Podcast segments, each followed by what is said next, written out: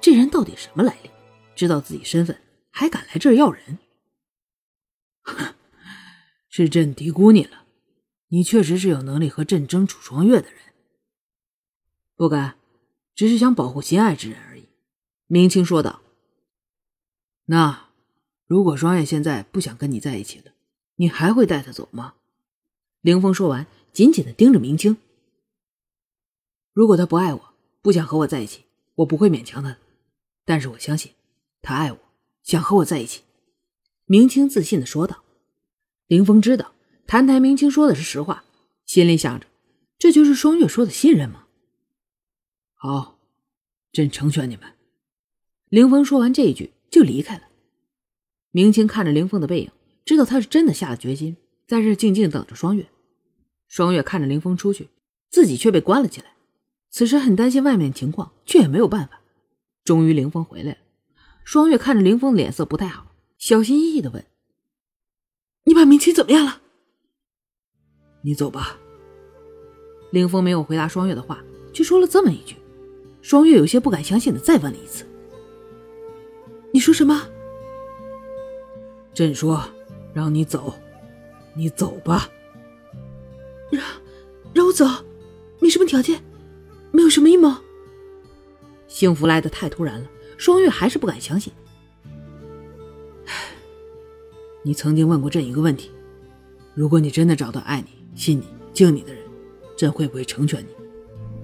朕原来不相信会有这样的人，但现在这个人出现了，朕成全你。”凌风认真的说道。双月看着凌风疲惫的样子，有感动，有心疼，走过去抱住凌风，说道：“谢谢你，很抱歉，现在才知道你原来这么爱我。很抱歉，我们在错误的时间、错误的地点、以错误的立场遇见了。”很抱歉，我不能给你幸福，请相信我。不管我们之间发生了什么，我是真的爱过你，也幻想过我们的未来。只是我们注定不能幸福，我今生不能给你，而我也不想许你一个虚幻的来生。我希望你幸福的。水灵是个好姑娘，你试着去发现她的好吧。凌风轻轻的拍着双月的背。你再不走，朕就后悔了。双月吃了解药。武功恢复了，立刻飞奔而出寻找明清。明清看着朝自己飞来的双月，脸上带着温柔的笑，伸手接住了双月。双月拉住明清的手，二人相视一笑，架起轻功，就这样慢慢的消失了。凌风看着慢慢消失的二人，想着那么多的人曾经倾心双月，没想到双月却跟这么一个人走了。楚墨，你对这个谭台的身份有头绪吗？回皇上，在整个中原地区。能这么短的时间查到您和楚姑娘的身份，能聚集这么多人潜入山庄却不被我们察觉，我想到的只能有一个人。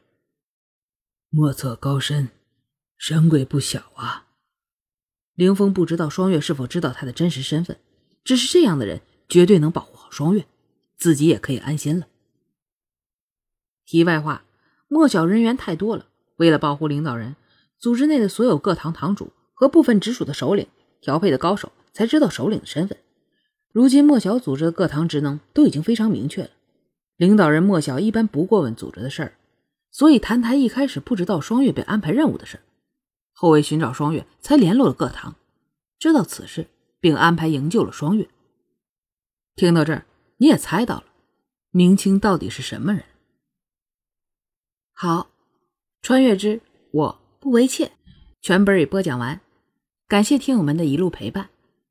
想听主播的下一本故事，请您受累点个关注，我们相约下一本见，再见。